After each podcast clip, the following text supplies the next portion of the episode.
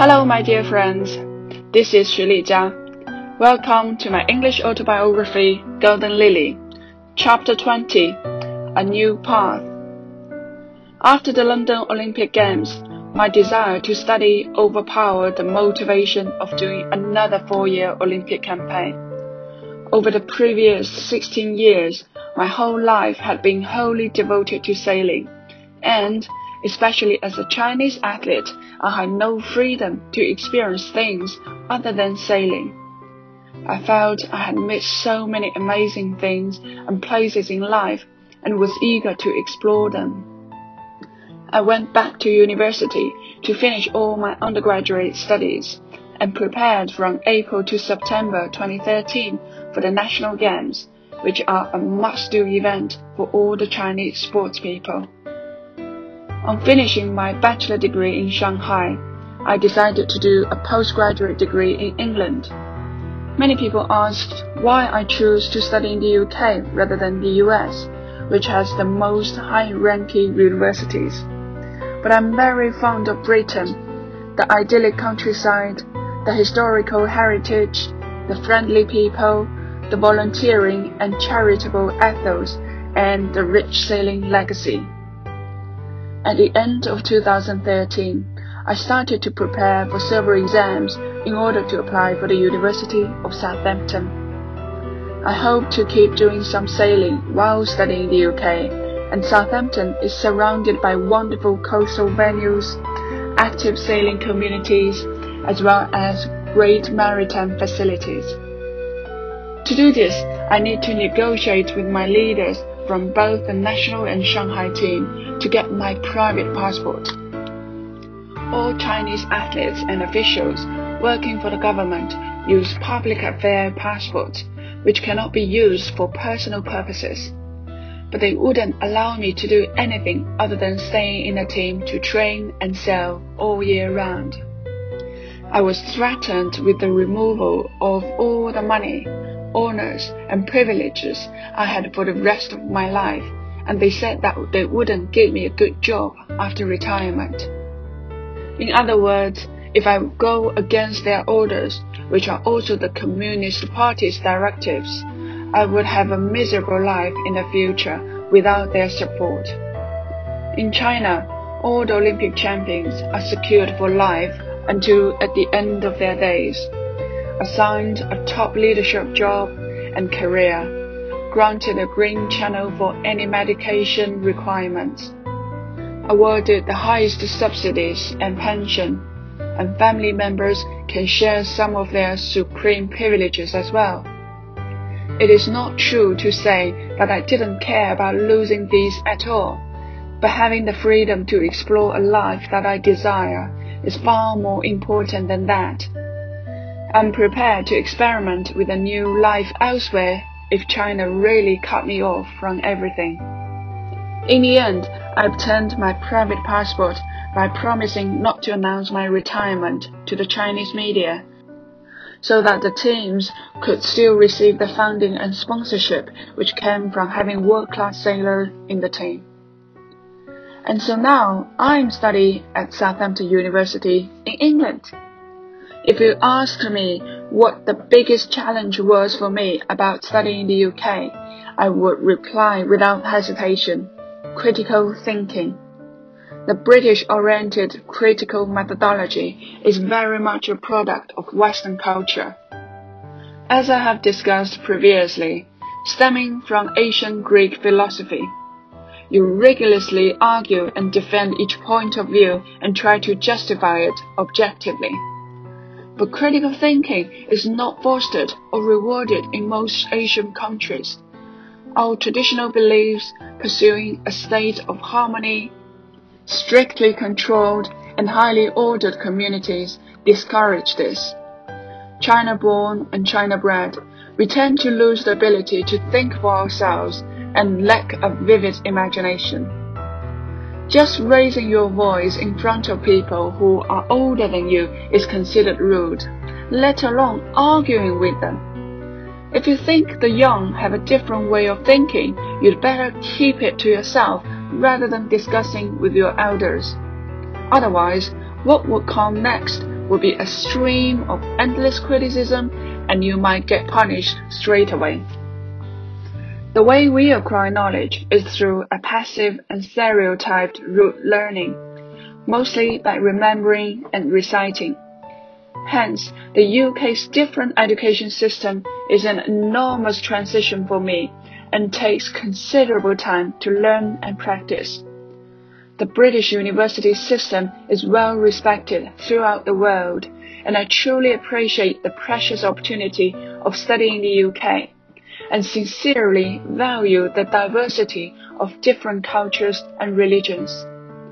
It is time to free my mind, let it fly, and stimulate the creative opportunities which I missed in the past. Thinking critically can be both social and personal. Living alone in a new country involves a huge amount of adaptation.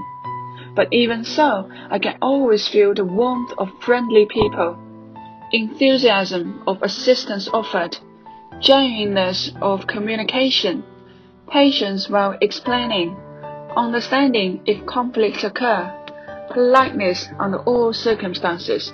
And the fresh air with blue skies. The whole society shows no lack of individual caring. Maybe this is not so obvious to those living in Britain, but it is a lovely experience for me as a foreigner. The one-to-one -one tutorial system gives me personalized, in-depth feedback as well as academic advice. Every assignment is returned with detailed remarks and suggestions.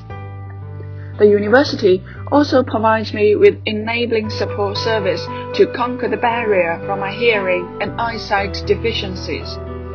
The National Health Service, NHS, gave me a pair of customized hearing aids, and with a pre-book system, I no longer need to queue or squeeze through the crowds like in China.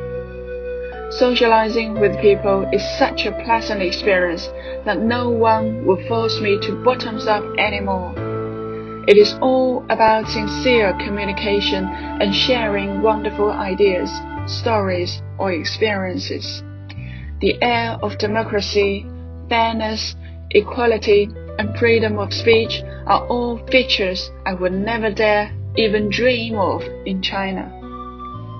In the meantime, I hope I have also picked up some of the English courtesy.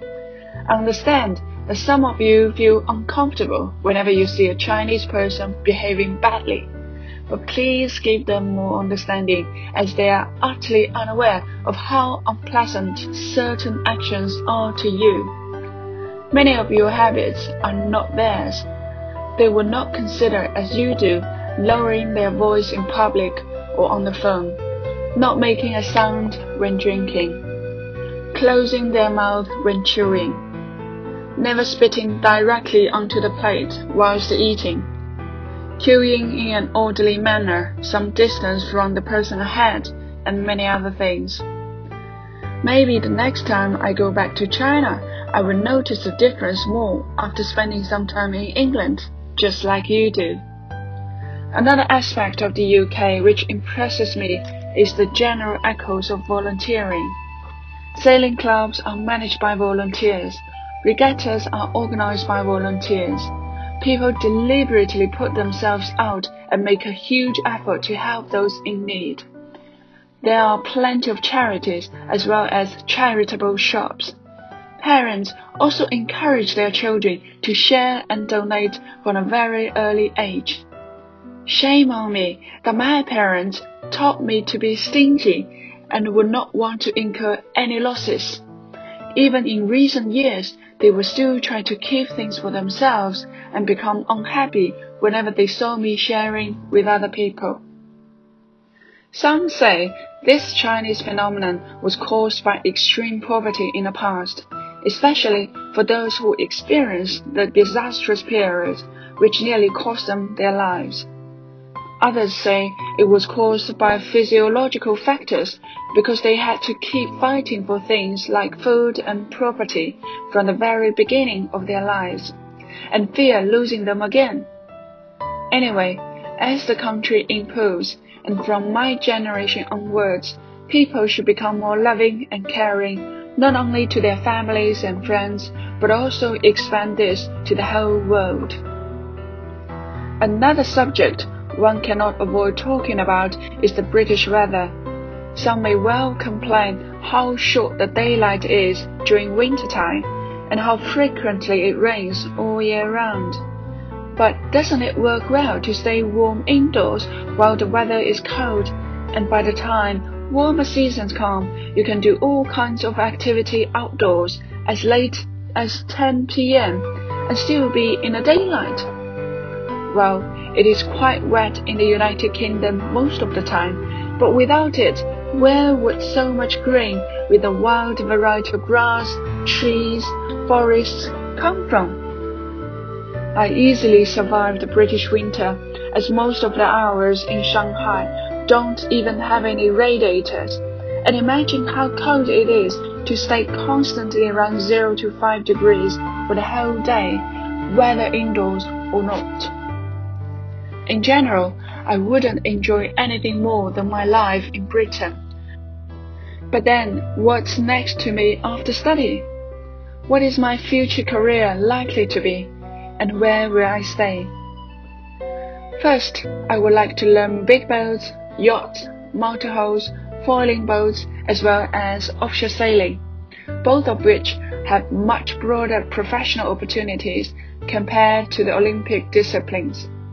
But because China only focuses on Olympic development with limited resources and experience, I barely know anything about sailing other than the 10 Olympic classes.